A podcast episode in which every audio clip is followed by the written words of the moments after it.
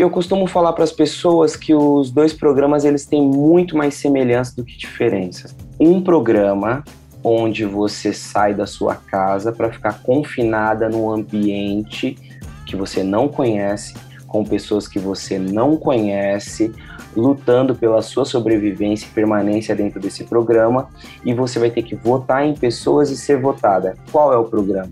Os dois são assim. O No Limite tem um mês testando seu psicológico. E o Big Brother são três meses testando seu psicológico. Da composição, eu sinto que eu tenho muito mais influência do rap do que propriamente o reggae. Musicalmente, eu tenho muita influência do reggae, mas na composição foi o rap, assim, o rap nacional. As pessoas sempre veem o reggae como paz e amor, só que nos artistas que eu sempre ouvi internacionais, sempre foi o que a gente fala de faia, foi fogo, denúncia, sistema, e que aí tem a ver com o rap nacional. Porém, a métrica, a poesia, o flow tem uma diferença grande. Olá, eu sou a Kenia Sadei e você está ouvindo Tona Trace, podcast da Trace Brasil, multiplataforma dedicada ao melhor da cultura afro-urbana do Brasil do mundo. Aqui a gente se conecta com arte, música, histórias transformadoras e também cruza as fronteiras e dialoga com as diásporas africanas. Então vem comigo que o Tona Trace começou. começou.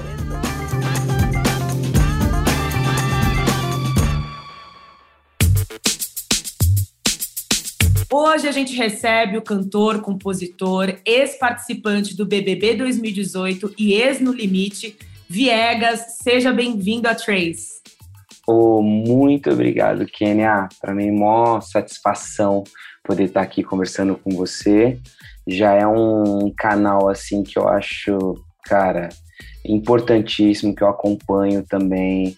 Inclusive esses dias aí tava com encontrei o AD aí nesse final de semana e pô, então, Legal. sabe, uma galera já muito massa, o Beto e tudo mais. Poxa, para mim é uma satisfação poder acompanhar e hoje fazer parte aqui. Ai, que incrível. É um prazer também recebê-lo.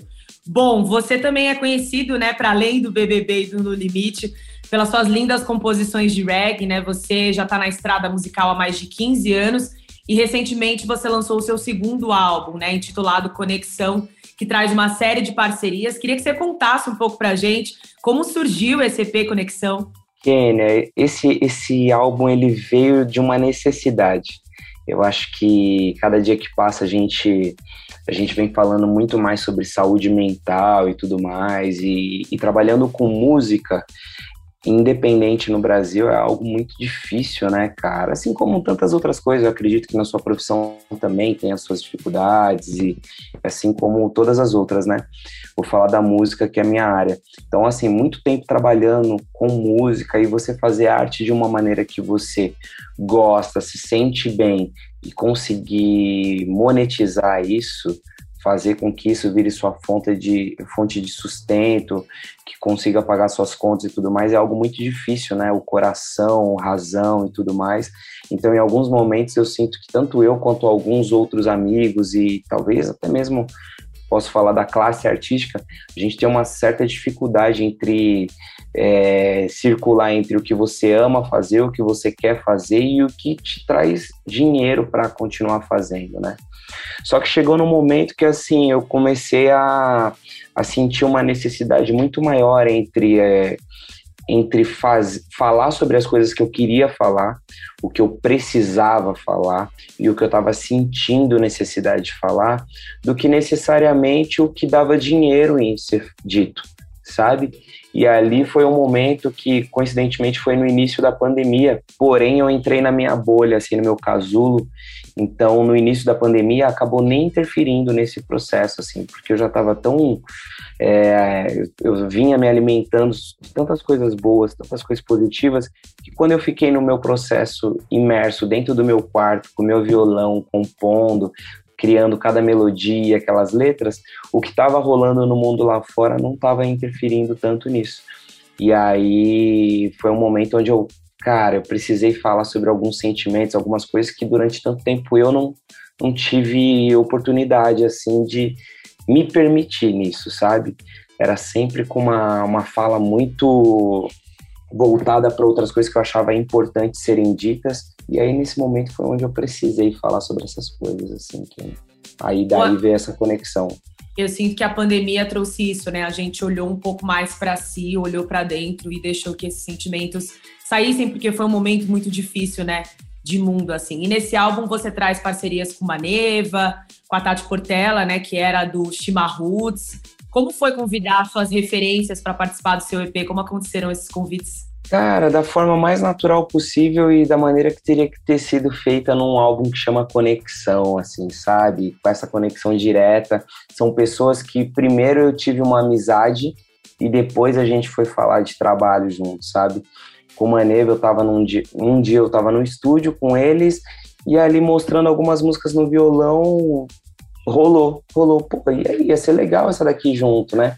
E quando isso parte principalmente deles, falei, cara, só vamos, só vamos, porque foi até muito legal, porque quando eu tava mostrando a música pro, pro Thales e pro Deco, eu falei assim, ó, oh, essa eu ainda não sei muito bem como que vai ser o groove dela e tal, não sei se vai ser meio soul e tal. Na hora que eu comecei a tocar, o Thales olhou assim e falou, não, irmão, pegou no, pegou assim e falou, cara, isso aqui é reggae, pai. Então, ó, vem aqui. Aí acabou surgindo dessa forma natural. E a Tati, pô, que é uma, uma pessoa incrível também, é uma música que quando eu tava escrevendo eu falei assim, poxa, tinha que ser um dueto isso aqui, queria cantar isso com uma mulher, tinha que ser uma voz doce. Eu falei, meu, a Tati, nossa, é a Tati aqui, é a Tati entendeu? Então, a, surgia muito como musicalmente, às vezes, quando a gente fala assim, poxa, aqui tinha que ter um teclado, tinha que ter um, um violão, tinha que ter isso. A necessidade do que a música tá pedindo para você veio essa necessidade de que cada participação tinha que ter ali, assim, sabe? Nossa, aqui tinha que ser uma pessoa assim.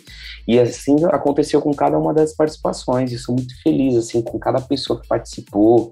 Além da amizade, o aprendizado que eu tive aqui, fortalecer esses elos, assim, foi, foi essa entrega, essa troca de energia que cada um veio e trouxe a sua arte, sua energia para a música e, puxa, ficou muito bonito, cara. Não, ficou mesmo. Inclusive o videoclipe é maravilhoso, de outras vidas, né? Ah, obrigado, obrigado, obrigado. Gostei bastante. E Viegas, me conta uma coisa, como você vê o movimento reggae hoje no Brasil, né? Porque eu lembro que nos anos 2000, assim, tinha um boom de bandas, né, que estouraram no Brasil, Nat Roots, Shima Roots, Ponto de Equilíbrio, Planta e Raiz. Eu digo que é esse reggae que você faz também é um reggae good vibes, né, como todas dessas bandas que eu elenquei aqui. Quem são as suas referências no reggae, que para além de um ritmo é um estilo de vida, assim, de onde de onde vem essa sua paixão também pelo reggae? Cara, é muito louco, assim, Kenia. Eu, eu sempre, desde pequeno, assim, eu ouvi o reggae, mas eu acho que naquela época surgiu de uma forma mais simples, assim, com, com bandas nacionais, que depois foram vistas mais como do, da cena rock, que era, sei lá, o Skank, Paralamas do Sucesso, essas bandas aí foram, acho que, as primeiras referências que eu tive de reggae aqui. Aí, pô, depois Cidade Negra.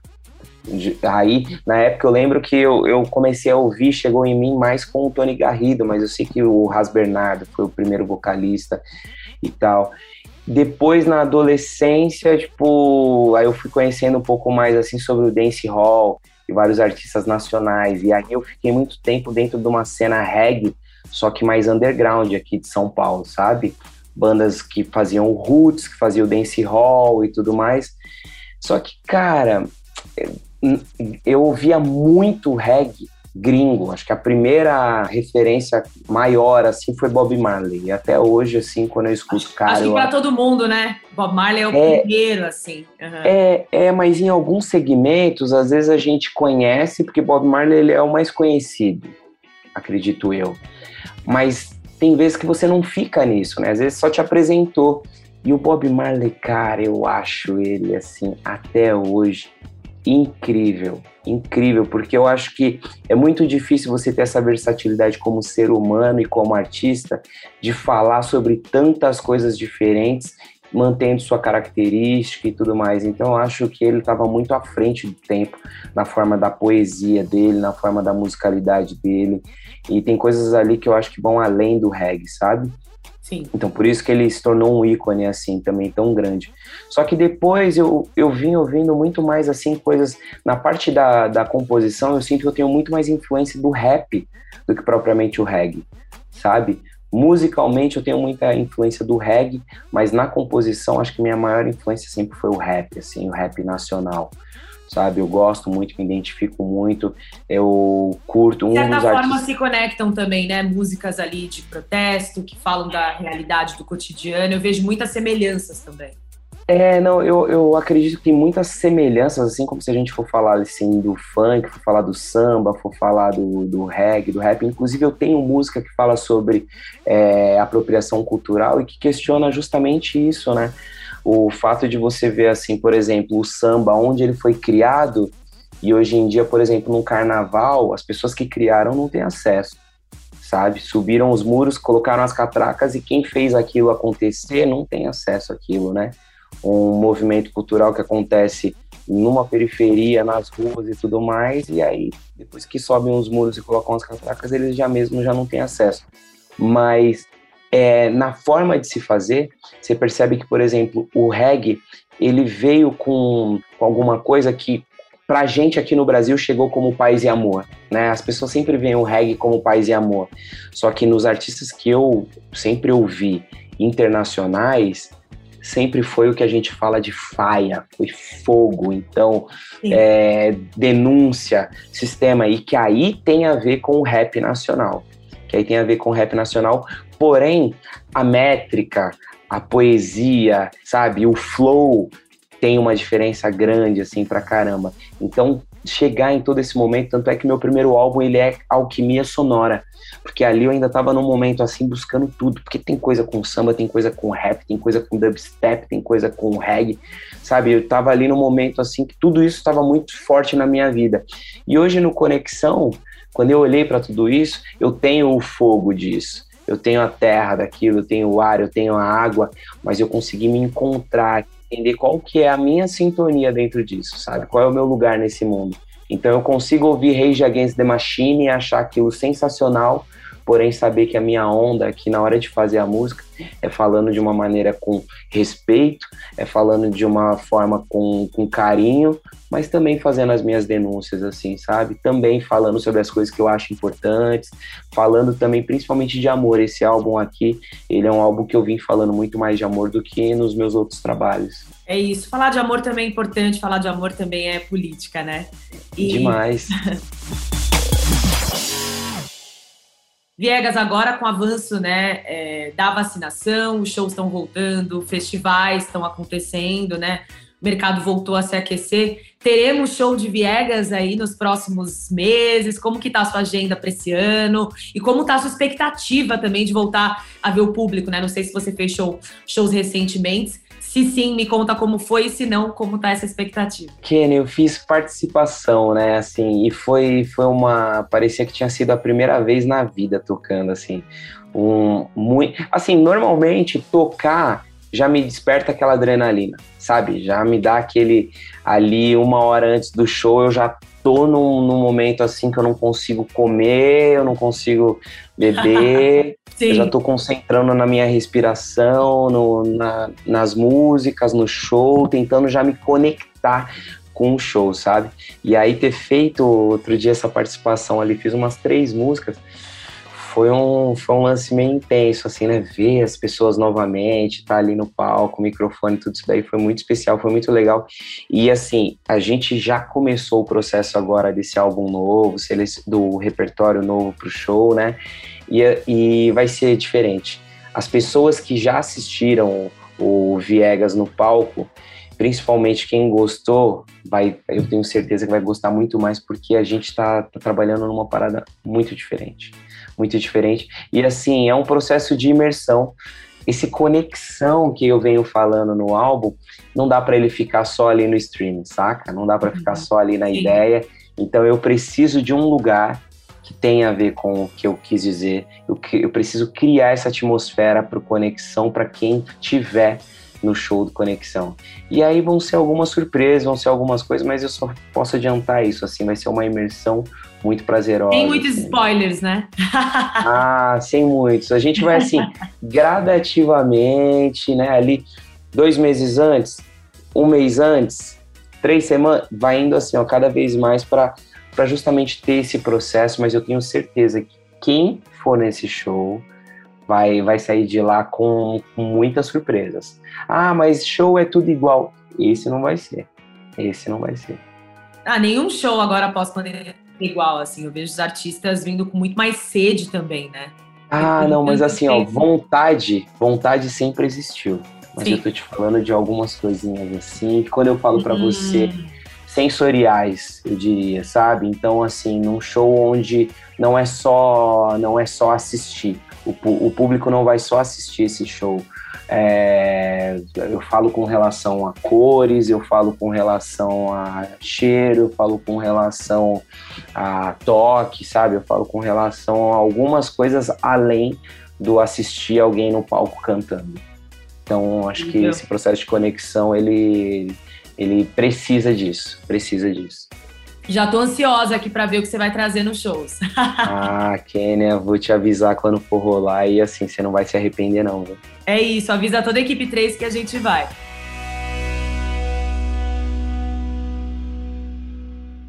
E Viegas, agora falando desse outro lado, né? Falando um pouquinho de reality show. Você foi o 11 né, eliminado no BBB lá em 2018. E você ficou em segundo lugar no No Limite, né? Você se sentiu vencedor mesmo ficando em segundo lugar? Conta pra gente como foi participar do No Limite. Cara, assim, foi, foi um dos processos mais incríveis da minha vida. O Big Brother já foi uma parada sensacional, assim, algo que, que marcou a minha vida, que eu sou muito feliz de ter participado. É, mas o No Limite ele tem um sabor especial e, e, assim, ele só existiu e da forma que foi justamente porque eu já participei de um, um reality. Então aquilo também me deu uma experiência para lidar nesse segundo reality da forma que eu lidei, com as pessoas que eu lidei e, e tal, enfim. Eu, eu, eu, tenho, eu tenho já programado aqui algumas coisas para escrever um livro que é a diferença de campeão e de vencedor, sabe? Então, assim, eu entrei nesse programa como um vencedor já. A minha mente ali, ela já estava blindada para várias coisas e tudo mais. E aí o que a gente foi buscar era só o ser campeão dentro desse programa.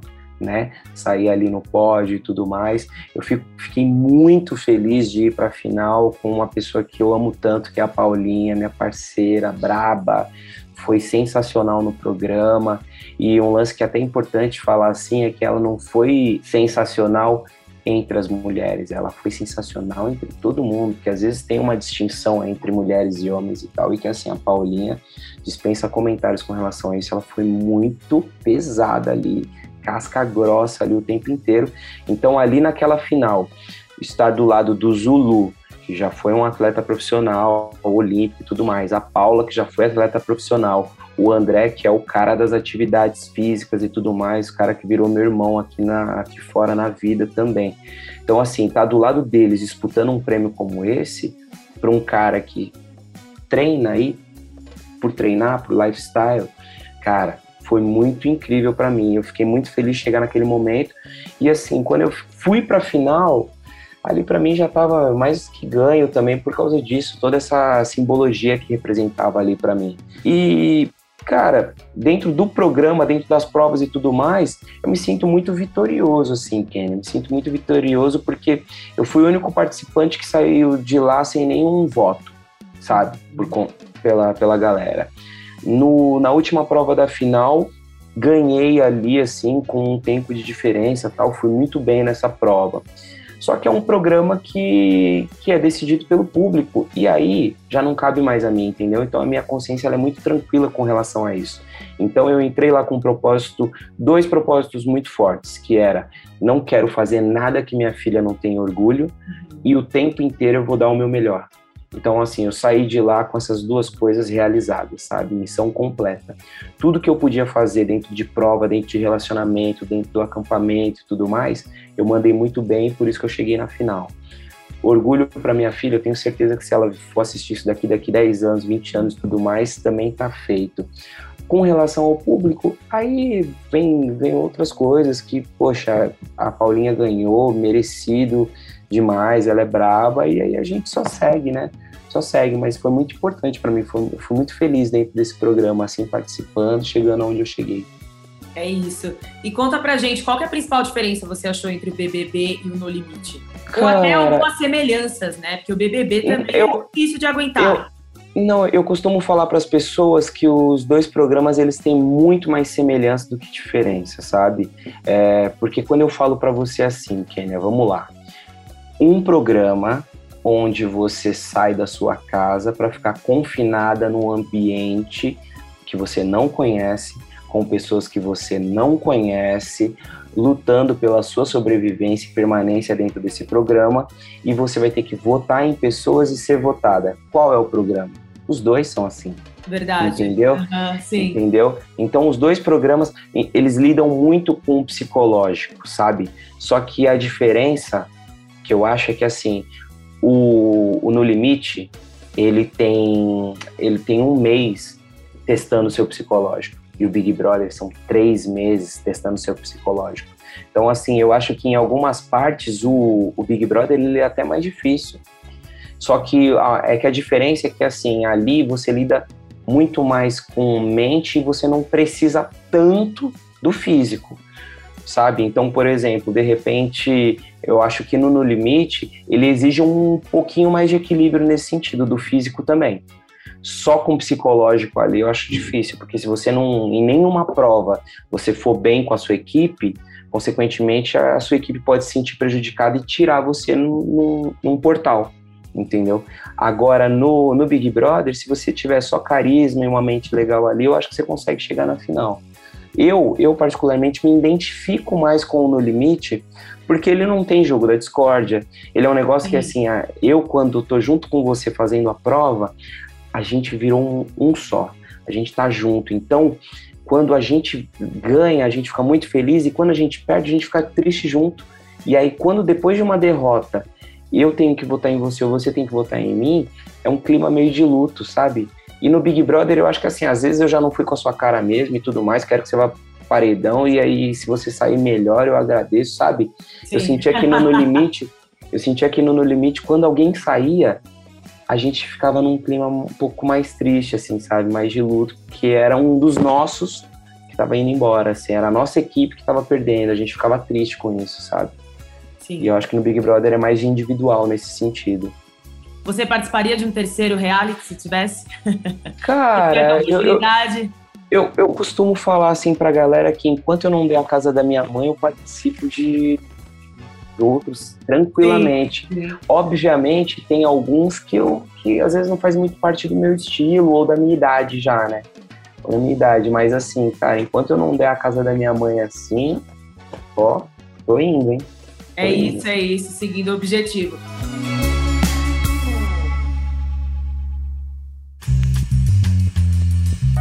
Viegas, a gente está chegando quase no final aqui do nosso podcast. A gente tem um quadro que chama Playlist do Dia. E aí eu queria te perguntar quais artistas te inspiram no seu dia a dia para seguir em frente, que te dão aquele gás, artistas ou músicas? Certo. Então eu vou fazer o seguinte, eu vou falar aqui de dois artistas pretos que eu sou fã, três, vou colocar três, não briga comigo. Tá. Vou colocar aqui três. Tá é, um é um mestre Isabê que participou do meu álbum na faixa Baú com Ouro. E, ele, assim, é a história da Black Music aqui no Brasil. Já, e vou colocar também o Dou Raiz, que é brabíssimo também. É, mistura um hip hop, um reggae, brabo. E o JP, que meu Deus do céu, é sensacional. Amo também tá na, ele tá na faixa Quando Eu Acordei, certo? E aí eu aproveitei agora e acabei de de me aproveitar da situação e vou falar quatro, porque tem o Daniel Yorubá, que é brabíssimo também. Então, assim, quis falar desses artistas independentes, negros e que participaram do meu álbum, que eu sou muito grato, e todos eles eu sou muito fã. Então, acho que seria uma playlist aí mais do que necessária, justa e que eu gosto muito aí. É isso. Demais. Isabê, Isabê, JP, Do Raiz e Daniel Yorubá. São os caras. E pra gente finalizar, queria que você cantasse um trechinho de alguma música de conexão, né? Afinal de contas, o álbum já tá aí. Então, para quem não conhece, um pedacinho só mesmo, uma palhinha aqui Fechou. pra gente. Fechou. Inclusive, vou fazer essa que assim, ó, para quem ouviu a música, sabe que assim, humildemente eu vou chegar aqui e tal, porque quem canta esse refrão é o, é o Isabê, né? Então, assim, meu Deus do céu, pensa no cara que deu aula pra Tiaguinho, Périx, Negralinho, uhum. todo mundo, então quem sou eu? Mas assim, eu acho que mais do que qualquer coisa relacionada à técnica, aí vem esse processo de conexão, o que eu quis passar nesse álbum. A gente, se a gente tivesse que falar do que a gente tem de mais importante na nossa vida aqui, Kenia, é o tempo, né? E se, se a gente fizer uma analogia aqui de um baú com um tesouro, cada uma dessas moedas, se a gente pensar que estão, é, são os nossos minutos, são nossos dias, vem essa questão que é quantas moedas você ainda tem? Com que, que você está gastando essas moedas? Com quem você está gastando essas moedas? Então o refrão dessa música fala assim: Baú com ouro e com algumas joias, me dá um tesouro e você sabe bem. Cada escolha é uma troca, quantas moedas você ainda tem? É isso, saca? Então fica aí essa questão, essa reflexão para todo mundo, cara. Olha o que, que vocês estão fazendo com o maior tesouro da vida de vocês, que é o tempo. Com quem que vocês estão gastando, com o que vocês estão gastando e onde vocês estão gastando. Pensa nisso.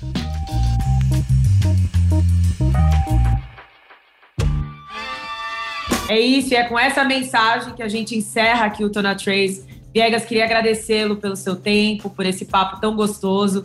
Seja sempre bem-vindo a Trace, você já é de casa.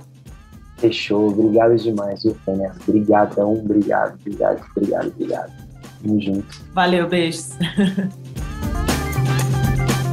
E é isso, gente. Chegamos ao fim do podcast Tona Trace. Sigam a gente nas redes sociais, arroba Trace Brasil no Instagram e no Facebook e Twitter, Trace Underline Brasil. Toda quinta-feira tem episódio novo do Tona Trace na sua plataforma de áudio preferida. Não deixe de seguir o podcast no Spotify ou na Amazon, de assinar na Apple Podcasts ou de se inscrever no Google Podcasts ou no Castbox, ou de favoritar na Deezer. Assim você recebe uma notificação sempre que um novo episódio estiver disponível.